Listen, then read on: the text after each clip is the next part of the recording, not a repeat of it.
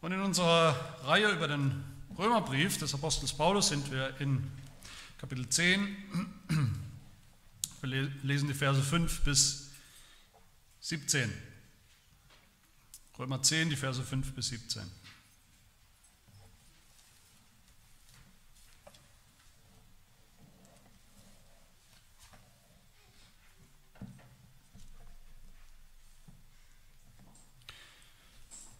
Hört das Wort Gottes.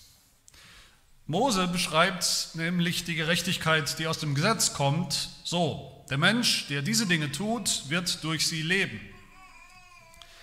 Aber die Gerechtigkeit aus Glauben redet so. Sprich nicht in deinem Herzen, wer wird in den Himmel hinaufsteigen, nämlich um Christus herabzuholen, oder wer wird in den Abgrund hinuntersteigen, nämlich um Christus von den Toten zu holen. Sondern, was sagt sie? Das Wort ist dir nah, in deinem Mund und in deinem Herzen. Dies ist das Wort des Glaubens, das wir verkündigen. Denn wenn du mit deinem Mund Jesus als den Herrn bekennst und in deinem Herzen glaubst, dass Gott ihn aus den Toten auferweckt hat, so wirst du gerettet. Denn mit dem Herzen glaubt man, um gerecht zu werden, und mit dem Mund bekennt man, um gerettet zu werden. Denn die Schrift spricht, jeder, der an ihn glaubt, wird nicht zuschanden werden. Es ist ja kein Unterschied zwischen Juden und Griechen. Alle haben denselben Herrn, der reich ist für alle, die ihn anrufen. Denn jeder, der den Namen des Herrn anruft, wird gerettet werden. Wie sollen sie aber den anrufen, an den sie nicht geglaubt haben? Wie sollen sie aber an dem glauben, von dem sie nichts gehört haben? Wie sollen sie aber hören ohne einen Verkündiger? Wie sollen sie aber verkündigen, wenn sie nicht ausgesandt werden? Wie geschrieben steht, wie lieblich sind die Füße derer, die Frieden verkündigen, die Gutes verkündigen. Aber nicht alle haben dem Evangelium gehorcht, denn Jesaja spricht: Herr, wer hat unserer Verkündigung geglaubt? Demnach kommt der Glaube aus der Verkündigung, die Verkündigung aber durch Gottes Wort.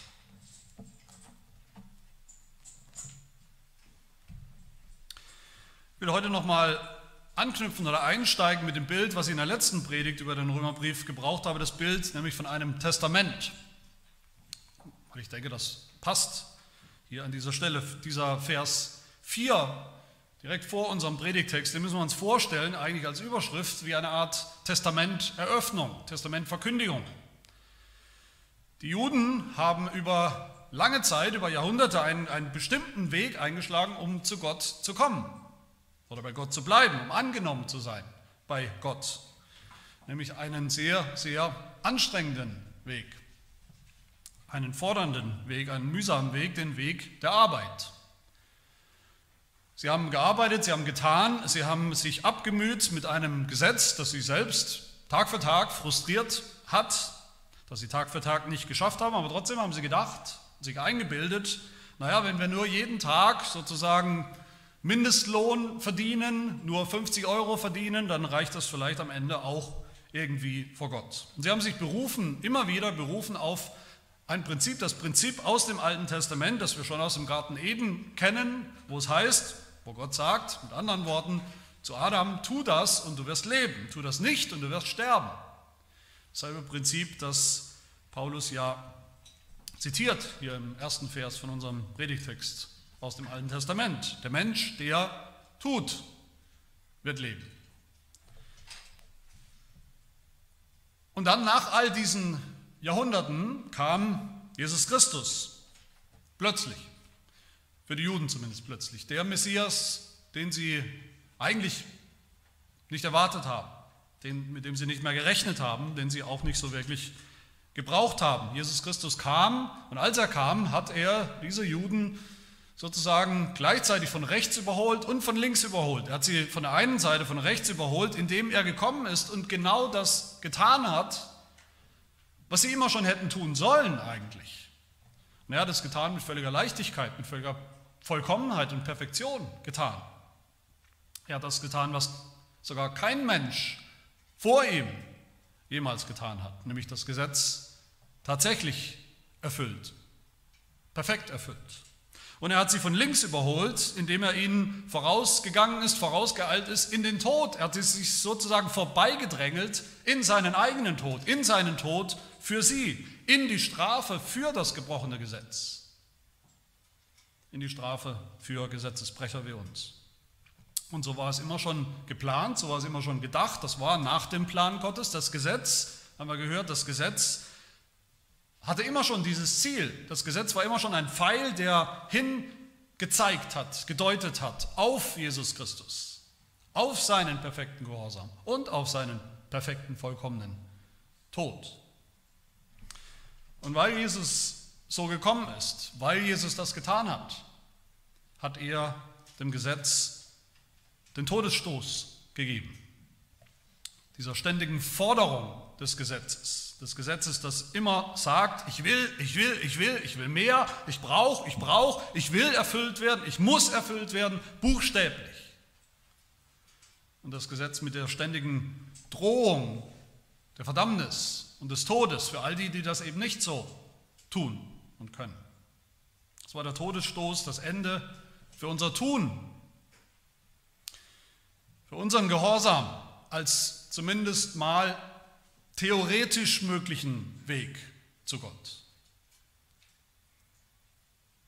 mit dem Tod Jesu, mit dem Kreuz ist dieses Testament endlich eröffnet worden, vollstreckt worden. Das ist das, was Paulus sagt, das Ende der Arbeit, das Ende der Anstrengung, um irgendeine Gerechtigkeit vor Gott zu finden. Das Ende dieses Projekts, ich bastel mir einfach mal in meinem Leben meine eigene Gerechtigkeit. Ich verdiene mir meine 50 Euro täglich. Und das Testament Jesu ist ein, im Vergleich dazu ein, ein millionenschweres Erbe, ein unendlicher Reichtum, eine unendliche Gerechtigkeit vor Gott, damit sich jeder, der in diesem Testament bedacht ist, der da aufgelistet ist, dessen Name da drin vorkommt in diesem Testament, als Erbe endlich zur Ruhe setzen kann, ein für alle Mal zur Ruhe setzen kann, aufhören kann zu arbeiten, nicht mehr eine Minute, eine Sekunde in seinem Leben sich abmühen und arbeiten muss. Und in diesem Testament sagt der Apostel Paulus da drin, ist jeder aufgelistet, der glaubt. Glaube, sagt Paulus, ist der absolute Gegensatz zu diesem Arbeitsdenken, zu diesem Verdienstdenken, zu diesem Werkdenken, was die Juden hatten, was wir auch heute oft haben, was sich immer wieder einschleicht. Glaube ist das Gegenteil von arbeiten, tun, gehorsam sein und deshalb meinen, wir hätten etwas verdient vor Gott oder bei Gott. Meine Lieben, das, das nennen wir den Unterschied oder den Gegensatz zwischen Gesetz und Evangelium. Gesetz und Evangelium. Und, und an dieser Stelle müssen wir alle hellwach sein, müssen wir alle bei der Stange sein, müssen wir alle verstehen, diesen Unterschied müssen wir alle kennen und begreifen. Nicht nur kennen, das muss uns in Fleisch und Blut übergehen. Jedem Christen muss das in Fleisch und Blut übergehen. Hier dürfen wir nichts dem Zufall überlassen, hier dürfen wir nichts anbrennen lassen, hier dürfen wir nichts vermischen. Da ist ein radikaler, hundertprozentiger Gegensatz zwischen diesen beiden Gedanken, Gesetz und Evangelium, ohne jede Schnittmenge. Wir dürfen das Gesetz nicht, was wir oft machen, was ich immer wieder höre, auch bei Predigern höre, bei Theologen höre, dass wir das Gesetz, das Gesetz dann immer wieder auch als ein, ja, wenigstens ein klein bisschen gnädig gemacht wird. Das Gesetz ist zwar streng, aber es ist irgendwie auch ein bisschen gnädig, ein bisschen relativ. Man tut halt, was man kann, so richtig ganz kann es sowieso keiner. Das wird dann schon reichen. Nein, tut es nicht. Wir lassen und wir müssen das Gesetz stehen lassen als das, was es wirklich ist, nämlich absolut, absolut unbarmherzig, gerecht, fordernd, der Vollkommenheitsanspruch von einem vollkommenen Gott. Aber umgekehrt, auch in das Evangelium, auch das wird immer wieder getan, auch ins Evangelium dürfen wir nicht dann durch die Hintertür irgendwie wieder ein klein bisschen Gesetz, ein klein bisschen Gehorsam, ein klein bisschen Gebote halten, mit reinschmuggeln. Auch das Evangelium lassen wir stehen, wie es ist. Reine, absolute, unverdiente, pure Gnade. Ohne auch nur das allerkleinste Gebot jemals gehalten zu haben. Das geringste Tun auf unserer Seite. Wo immer wir vermischen wo immer wir auch nur kleinste Spurenelemente vom einen in das andere reinmischen, da gewinnen wir nichts. Wo immer wir eine Mischkalkulation machen, naja, 90% Gesetz, 10% Gnade oder umgekehrt, 90% Gnade, aber da ja, so 10% bisschen Gebote halten auch noch, da gewinnen wir nichts. Obwohl wir es manchmal denken. Da gewinnen wir nichts. Im Gegenteil, da verlieren wir alles. Da verlieren wir beides. Da verlieren wir das Gesetz und das Evangelium. Da relativieren wir und verlieren wir das Gesetz, nämlich das, was Jesus Christus wirklich getan hat, was wir sehen im Gesetz. Die Vollkommenheit von seinem Gehorsam verlieren wir dann und relativieren wir dann.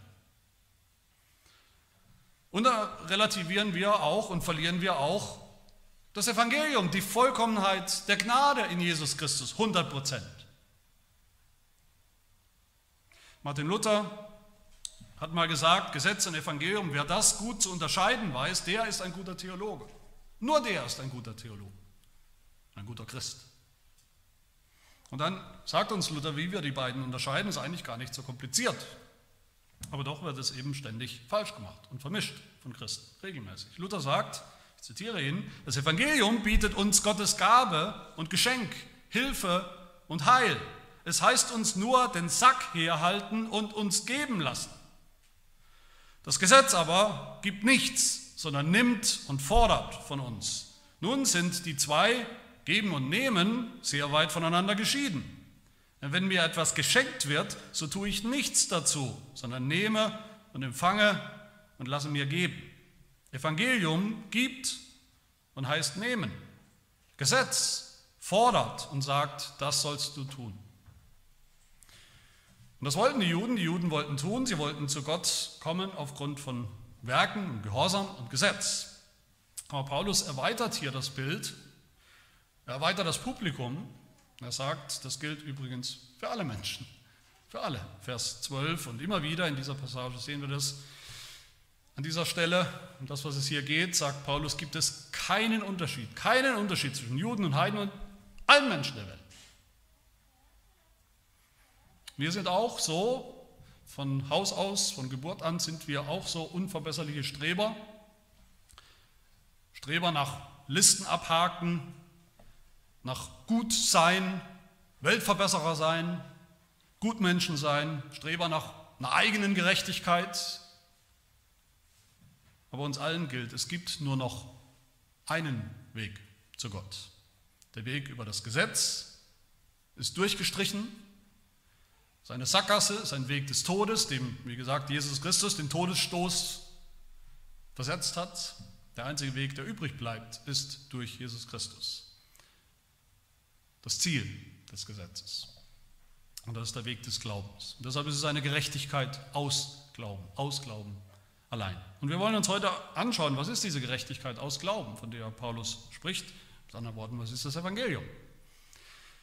Und dann zweitens, was ist ihr Medium? Wie kommt die zu uns? Und drittens, was ist der Weg? Wie kommen wir zu ihr? Wie wird sie unsere Gerechtigkeit? Das erste also die Botschaft des Glaubens. Paulus beschreibt diese Gerechtigkeit, diese Botschaft ab Vers 6, wo er sagt, aber die Gerechtigkeit des Glaubens, die redet so. Und da müssen wir einhaken. Wir würden vielleicht erwarten, dass Paulus sagt, die Gerechtigkeit aus Glauben, die funktioniert so, theologisch. Aber Paulus sagt, die redet so. Paulus personifiziert diese Gerechtigkeit, um die es geht. Eine Gerechtigkeit, die redet, die spricht, als würde sie selbst persönlich zu uns reden. Und eigentlich sollte uns das gar nicht mehr überraschen, wenn wir den Römerbrief bisher verfolgt haben. Wir erinnern uns was Paulus immer wieder gesagt hat, Gott selbst schenkt uns seine Gerechtigkeit. Das ist das Evangelium. Gott selbst ist Gerechtigkeit, ist die Gerechtigkeit. Und wenn er zu uns spricht im Evangelium, dann redet die Gerechtigkeit selbst zu uns. Mit Worten, die alles verändern, mit Worten, die gelten, mit Worten, die alles neu machen, mit Worten nicht, nicht unähnlich den Worten, die Gott in der Schöpfung gesprochen hat, geredet hat. Und so geht es gerade weiter im, im nächsten Vers. Die Gerechtigkeit spricht. Sie spricht nicht so, sagt Paulus, nicht so wie in Vers 6 und 7, sondern sie spricht so wie in Vers 8. Sie spricht.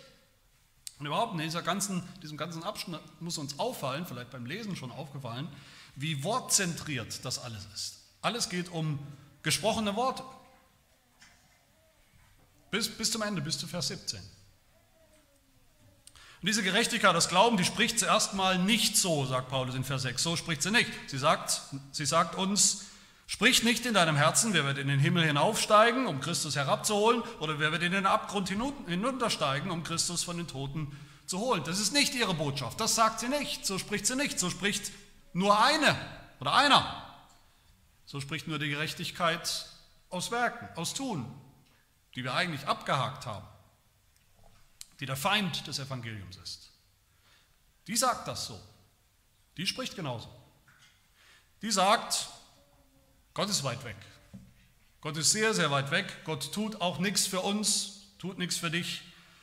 Du musst schon selber die Initiative ergreifen, um mit Gott ins Reine zu kommen. Wenn du zu Gott kommen willst, wenn wir zu Gott, wenn wir in den Himmel kommen wollen, dann bitte schon Ärmel hochkrempeln und tun,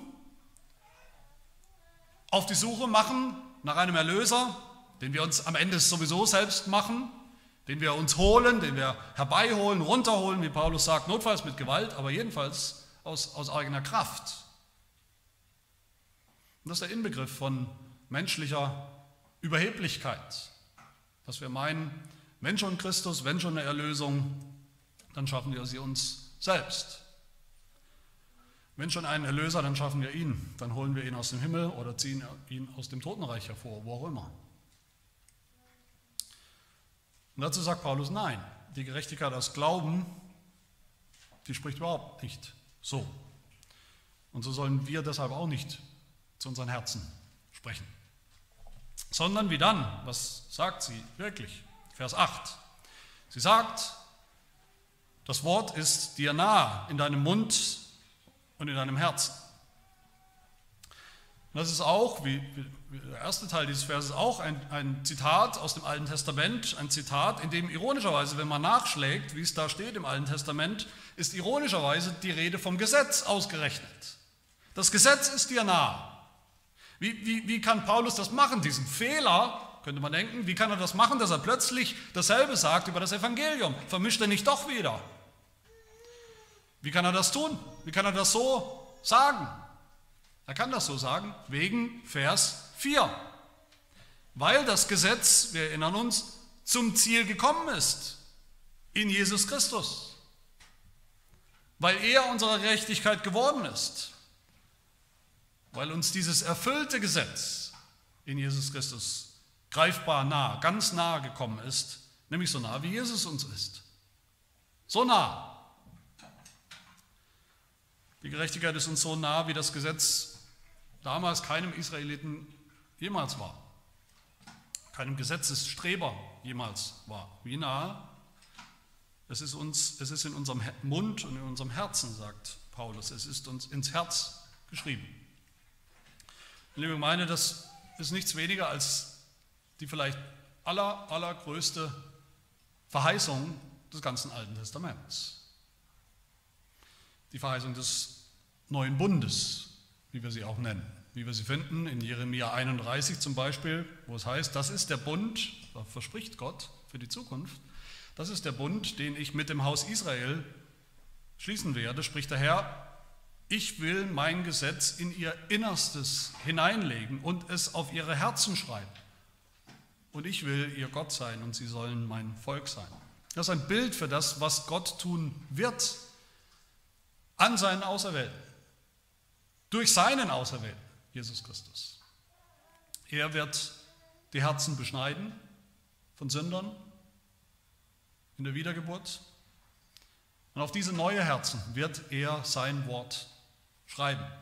Sein Gesetz, wie es erfüllt ist in Jesus Christus, wie es zum Ziel gekommen ist. Das ist dieselbe Verheißung, wie sie lautet in Hesekiel 36, da spricht Gott, ich will euch ein neues Herz geben und einen neuen Geist in euer Inneres legen. Ich will das steinerne Herz aus eurem Fleisch wegnehmen und euch ein fleischernes Herz geben. Ja, ich will meinen Geist in euer Inneres legen und ich werde bewirken, dass ihr in meinen Satzungen wandelt und meine Rechtsbestimmungen befolgt und tut. Dass wir nicht mehr tun, um möglicherweise gerettet zu werden, darum geht es nicht, sondern tun, weil Jesus getan hat für uns. Dass wir leben, weil das Gesetz nicht von uns erfüllt wird, sondern erfüllt wurde von Jesus Christus. Und Gott wird das bewirken, heißt es dort, für uns durch seinen Sohn und den Heiligen Geist. So nah ist uns das, was die Gerechtigkeit des Glaubens uns zu sagen hat. So nah wie uns unser Herz ist, unser neues gläubiges Herz.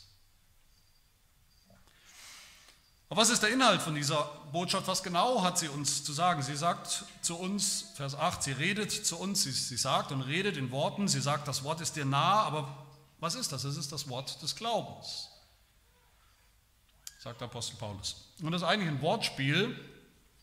Das Wort des Glaubens, wörtlich steht da die Rede oder die Botschaft vom Glauben.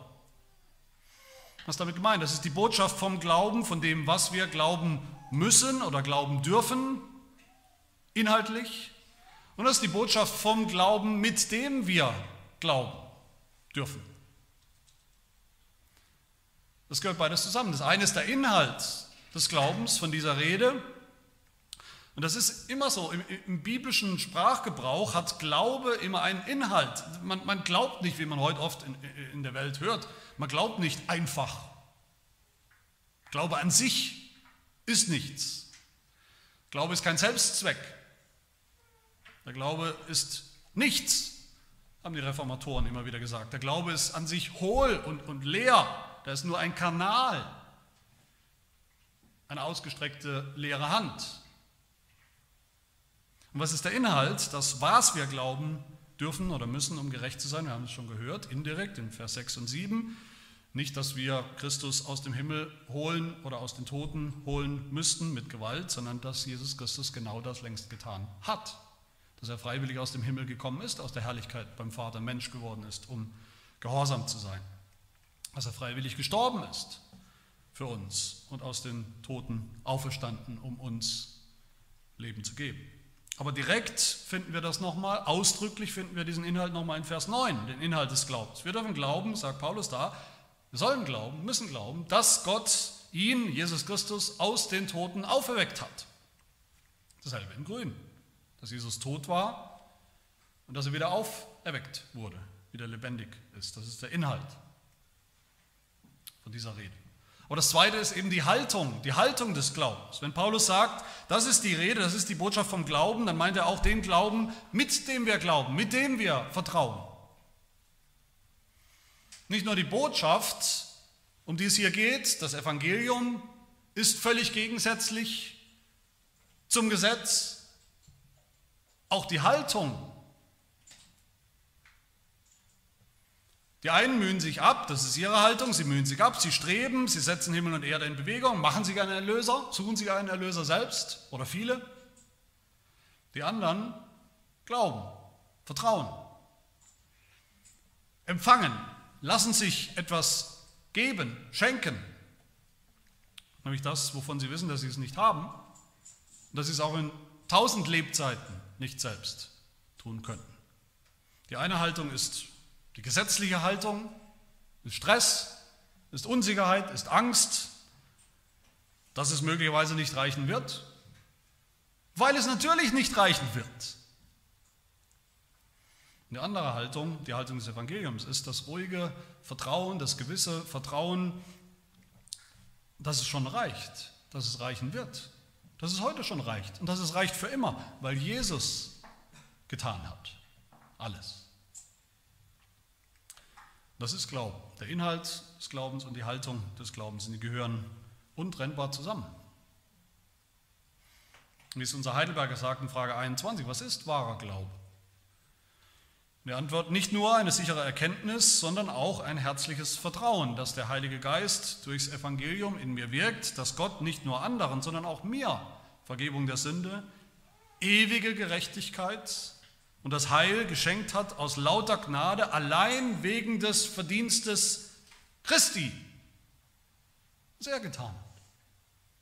Das ist wahrer Glaube. Damit sind wir beim zweiten Punkt, nämlich dem Medium das Medium des Glaubens. Und dieser Punkt ist mir besonders wichtig und der lautet im Prinzip in Kurzform so, die Botschaft, die wir gerade gehört haben, die Botschaft des Evangeliums, die Botschaft des Glaubens, und das Medium, wie diese Botschaft zu uns kommt, die hängen untrennbar zusammen. Das Was des Evangeliums und das Wie. Das ist unmöglich, obwohl es immer wieder versucht wird, aber es ist unmöglich, die Botschaft des Evangeliums, das Evangelium auf irgendeine Art und Weise zu empfangen oder zu bekommen, die nicht evangelisch ist, sondern doch wieder irgendwie gesetzlich. Wir bekommen nicht den Inhalt des Glaubens, die Gnade, auf eine Art und Weise, die nicht gnädig ist, sondern gesetzlich, die auf unser Tun beruht. Ich gehe sogar so weit zu sagen, wie das meines Erachtens Paulus hier selbst tut, das Medium ist die Botschaft. Das Mittel, wie das Evangelium zu uns kommt, entspricht der Botschaft. Wie das Evangelium kommt, darin sehen wir, was es ist. Und umgekehrt, weil das Evangelium Gnade ist, muss es auch auf einem Weg, auf dem Weg der Gnade zu uns kommen. Und nicht wieder doch auf einem Weg der Werke und des Gehorsams. Und genau das tut es auch, das ist Paulus Punkt hier. Wie kommt das Evangelium zu uns? Vers 8, das ist das Wort des Glaubens, das wir verkündigen. Oder leicht, nur leicht freier übersetzt, damit das Wortspiel, was ja dahinter steht, damit das deutlich wird, würde ich so übersetzen, diesen Vers, die Botschaft des Glaubens, die wir euch botschaften. Die Botschaft, die wir botschaften. Das Wort des Glaubens, das Evangelium ist ein Wort, ist eine Rede. Sagt Paulus hier immer und immer wieder in diesem Abschnitt. Es ist eine Rede. Und was tun wir mit Worten? Was tun wir mit einer Rede? Wir müssen sie anhören. Wir hören sie. Das Evangelium finden wir nicht mit den Füßen, indem wir dahin und dorthin laufen, indem wir in den Himmel aufsteigen, in das Totenreich versuchen hinunter zu kriechen. Das finden wir nicht mit den Händen, indem wir schaffen, schaffen, schaffen und tun. Das finden wir nicht mit den Augen, das sehen wir nicht. Das finden wir nicht mit dem Mund, indem wir ständig reden, über uns selbst reden, uns selbst eigene Worte zureden, über unsere Errungenschaften reden. Das Evangelium kommt zu uns oder finden wir, bekommen wir, empfangen wir, ausgerechnet, könnte man sagen, mit dem passivsten unserer Sinnesorgane, nämlich dem Hörsinn, dem völlig unspektakulären Hörsinn. Der Klang, der Schall, das Wort des Evangeliums, diese Botschaft muss einfach nur in unser Ohr reinfallen. Wir müssen nur zuhören mit offenen Ohren, die Worte reinlassen, empfangen. Das Ohr tut nichts, das Ohr schafft nichts, das Ohr ist nicht produktiv. Die meisten von uns können die Ohren nicht mal bewegen, manche schon. Das Ohr empfängt einfach. So, auch in Vers 17 nochmal, der Glaube kommt aus der Verkündigung, der Verkündigung aber durch Gottes Wort. Auch da würde ich wörtlich, wörtlich besser übersetzen, der Glaube kommt aus dem Hören. Der Glaube kommt aus dem Hören, das Hören aber durch oder auf die Botschaft Christi. Der Glaube kommt aus dem Hören und nicht aus dem Tun. Kann er nicht. So wie der Inhalt des Evangeliums eben Gnade ist, reine Gnade, die wir in Jesus Christus einfach nur empfangen müssen, empfangen können als Geschenk, anders geht es nicht. So ist auch das Medium reine Gnade. Etwas, was wir nur empfangen können. Worte, die unser Trommelfell zum Schwingen bringen, ob wir wollen oder nicht. Und dann unser Herz erfüllen mit Glauben. So ist das Medium eben wie die Botschaft. Beides ist Gottes Gnade, beides ist nicht unser Tun. Die Botschaft ist das Wort vom Glauben und das Mittel oder das Medium ist die Predigt vom Glauben, die Predigt, die wir glauben, die wir hören und glauben. Ist auch der Grund dann natürlich für diese Kette von Fragen oder von Notwendigkeiten, die Paulus da entfaltet, hier in den Versen 14 und 15. Wie sollen sie aber den anrufen, an den sie bisher nicht geglaubt haben? Wie sollen sie aber an den glauben, von dem sie gar nichts gehört haben? Wie sollen sie aber hören ohne einen Verkündiger? Wie sollen sie aber verkündigen, wenn sie nicht ausgesandt werden? Wie geschrieben steht, wie lieblich sind die Füße derer, die verkündigen. Zum Medium des Evangeliums, der Verkündigung, gehört dann logischerweise auch ein Verkündiger. Gott könnte das anders tun, natürlich. Er könnte das alles anders tun. Er könnte uns den Glauben direkt, übernatürlich, ohne Mittel ins Herz schießen, pflanzen, geben. Tut er aber nicht. Er sendet sein Wort. Er könnte uns sein Wort, was er uns zu sagen hat, direkt ins Herz oder ins Gehirn beamen, einpflanzen. Tut er aber nicht. Er sendet Botschafter, Verkündiger, die uns sagen, was Gott zu sagen hat, die uns Gottes Wort bringen. Mit anderen Worten, Gott gebraucht Mittel. Um uns seine Gnade zu schenken, gebraucht er Mittel. Deshalb nennen wir die auch Gnadenmittel. Und das wichtigste und allererste Gnadenmittel ist die Predigt des Evangeliums. Sagen es unsere Bekenntnisse, unsere Lehrregel zum Beispiel im allerersten Artikelchen. Damit die Menschen aber zum Glauben geführt werden, sendet Gott in seiner Güte, Gnade, Verkündiger dieser sehr erfreulichen Botschaft, zu wem er will und wann er will. Durch ihren Dienst werden die Menschen zur Bekehrung und zum Glauben an den gekreuzigten Christus gerufen. Das ist ein Bekenntnisartikel. Das ist keine Nebensächlichkeit. Oder das zweite helvetische Bekenntnis in der berühmten Formulierung in Artikel 1, ich zitiere, wenn also heute dieses Wort Gottes durch rechtmäßig berufene Prediger in der Kirche verkündigt wird, glauben wir, dass Gottes Wort selbst verkündigt und auch von den Gläubigen vernommen wird und dass man auch kein anderes Wort Gottes erfinden oder vom Himmel her erwarten dürfe. Dieses Wort kommt zu uns in einer einzigen Form, in einem einzigen Medium, nämlich der Predigt, durch Prediger. Und Johannes Calvin zieht dann die Konsequenz daraus aus, aus, diesem Text, aus Römer 10. Er sagt, daraus folgt, dass alle, die diese geistliche Seelenspeise, die Predigt, verschmähen, die ihnen von Gott durch die Hand der Kirche dargereicht wird, dass sie es wert sind, dass sie an Hunger und Mangel zugrunde gehen. Gewiss, sagt er weiter, Gott gibt uns den Glauben ins Herz, aber durch das Werkzeug seines Evangeliums, wie uns ja auch Paulus daran mahnt, dass der Glaube aus dem Hören kommt, Römer 10. Ebenso steht auch die Macht, selig zu machen bei Gott. Aber nach dem Zeugnis des Paulus holt er sie in der Predigt des Evangeliums hervor und entfaltet sie in ihr, seine Macht zu retten. Holt er aus der Predigt hervor. Und auch das entspricht dem Inhalt. Das Evangelium ist nicht, was wir tun. Das Evangelium ist nichts, was wir selbst erfinden können, was wir uns selbst sagen können, unsere Idee, Das ist die Botschaft von außen. Die Botschaft, in der Gott uns sagt, was gilt, was richtig ist, was wir glauben dürfen, worauf wir vertrauen dürfen. Es ist keine Strafe von Gott, wie man manchmal den Eindruck hat bei manchen Christen, wie sie reden. Es ist keine Strafe von Gott, dass wir das Evangelium hören müssen von menschlichen Predigern. Manche empfinden es vielleicht so. Im Gegenteil, es ist eine Gnade Gottes. Wie Paulus sagt in Vers 15, wie lieblich sind die Füße derer, die Frieden verkündigen, die Gutes verkündigen.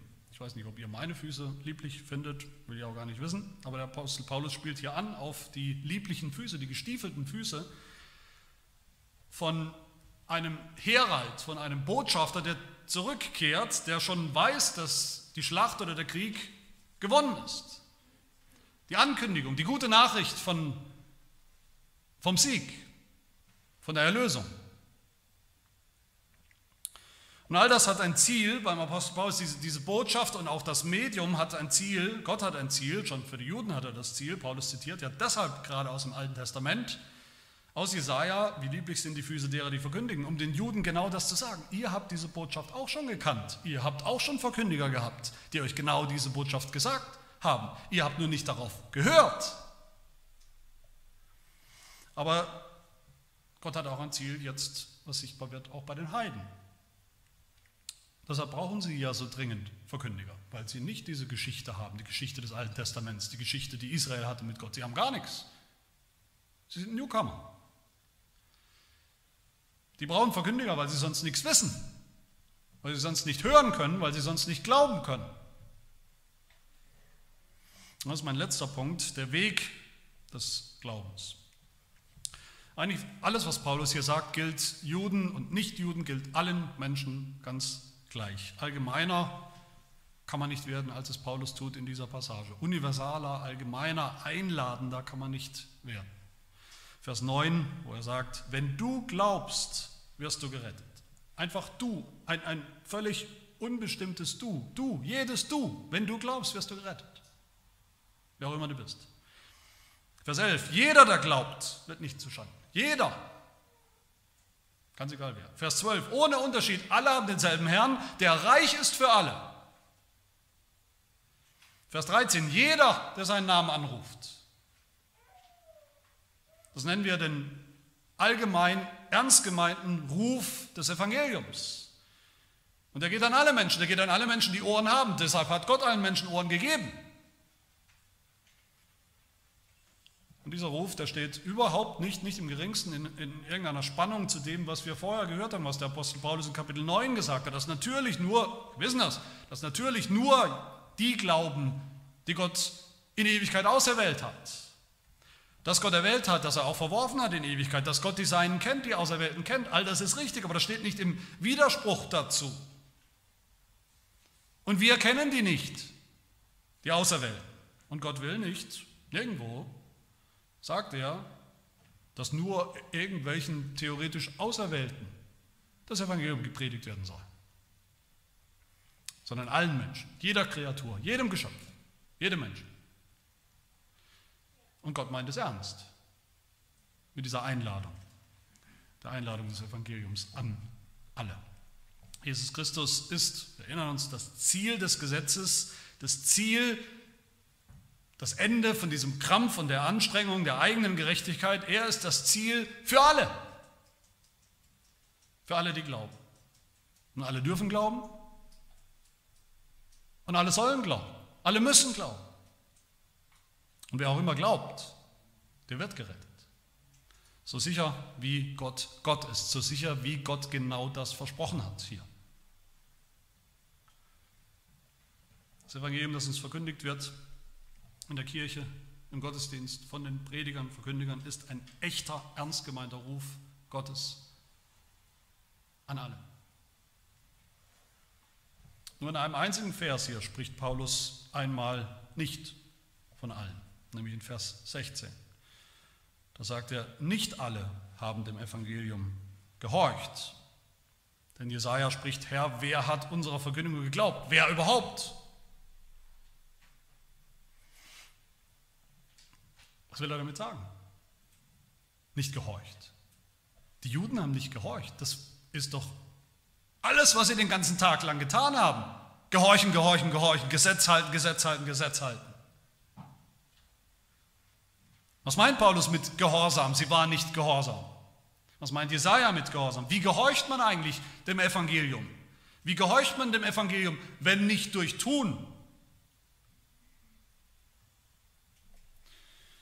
Paulus sagt es uns und letztlich ist sein ganzer Brief, der ganze Römerbrief hat nur diese Absicht, wie Paulus sagt, ganz am Anfang des Römerbriefs im, Vers, im fünften Vers. Da sagt er über sich selbst, er, Paulus, als Prediger, als Verkündiger hat nur eine einzige Absicht, nämlich den Glaubensgehorsam für Gottes Namen aufzurichten unter allen Heiden, unter allen Menschen. Den Glaubensgehorsam, das ist das Ziel von der Verkündigung, vom Evangelium. Und damit meint Paulus dann nicht doch wieder Werke. Glaubensgehorsam, ein bisschen Glaube, 50% Glaube, 50% Werke. Nicht doch wieder Gesetz, nicht doch wieder tun. Er meint nicht den Gehorsam, der uns gläubig macht, vielleicht als Vorbereitung zum Evangelium. Er meint nicht den Gehorsam, der aus dem Evangelium folgt. Den meint er auch nicht. Den Gehorsam der Heiligung meint er auch nicht.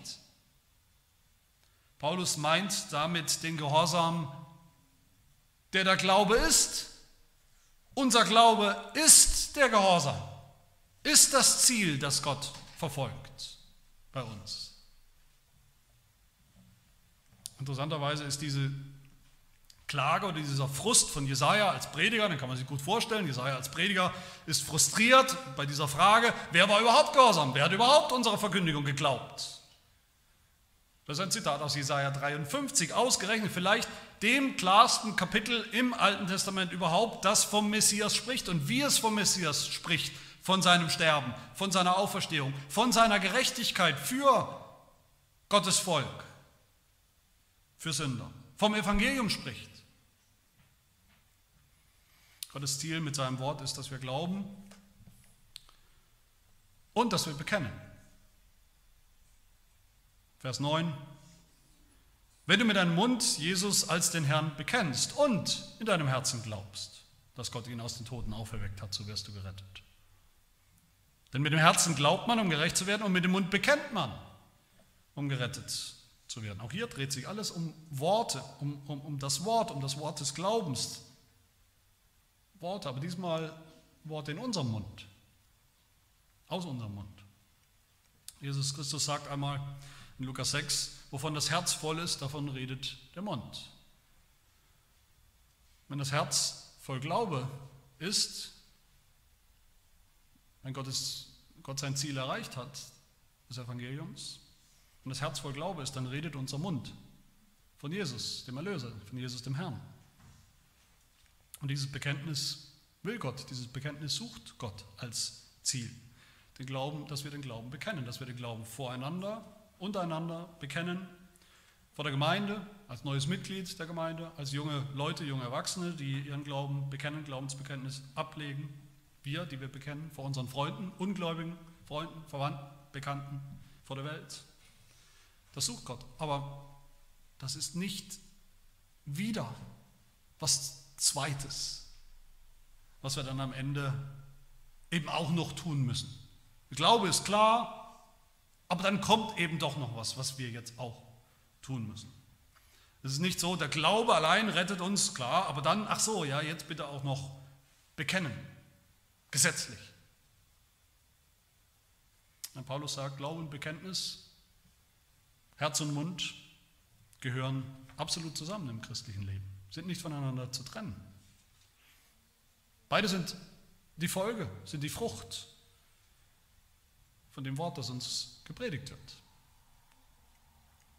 Meine Lieben, das ist das Wesen, es liegt im Wesen des Evangeliums als Wort, als verkündigtes Wort. Dass es in unser Herz geht,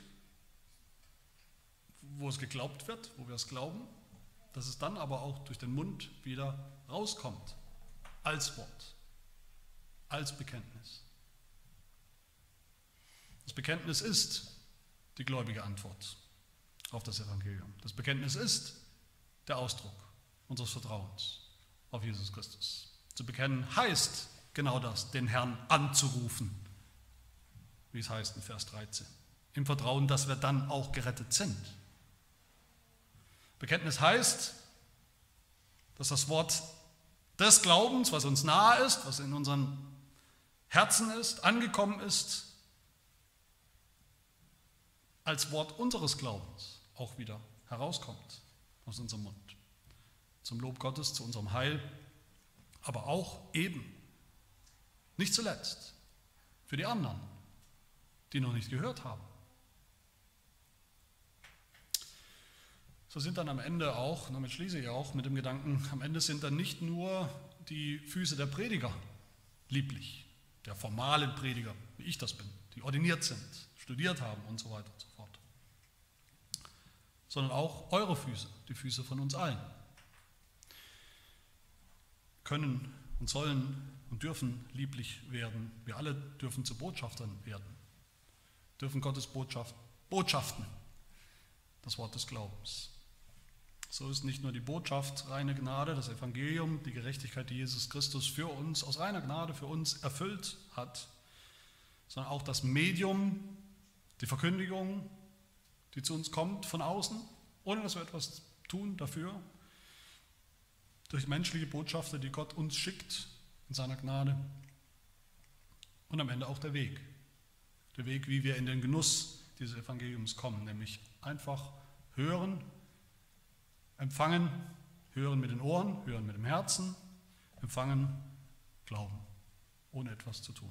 Wie Paulus das ja nochmal zusammenfasst im Vers 17 wo es heißt, so kommt der Glaube aus dem Hören Das Hören aber aus Gottes Wort, dem Wort des Glaubens, dass wir glauben dürfen im Herzen. Amen. Wir beten. Herr unser Gott, wir danken dir für dieses Evangelium, wir danken dir für das Wort des Glaubens, vom Glauben, das selbst den Glauben erzeugt, Glauben stiftet bei uns in unseren Herzen.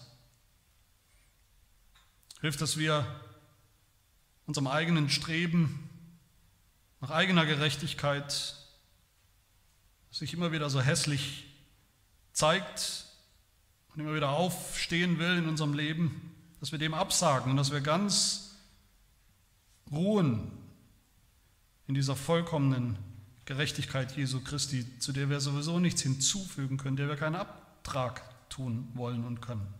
Ganz ruhen in seinem Gehorsam, ganz ruhen in seinem Leiden für uns. Und lass unsere Herzen dann fest und gewiss werden in, in dieser Gewissheit. Froh, so froh, dass auch unser Mund wieder übergeht von dieser Freude im freudigen Bekenntnis zu Jesus Christus, unserem Herrn. Das bitten wir in seinem Namen. Amen.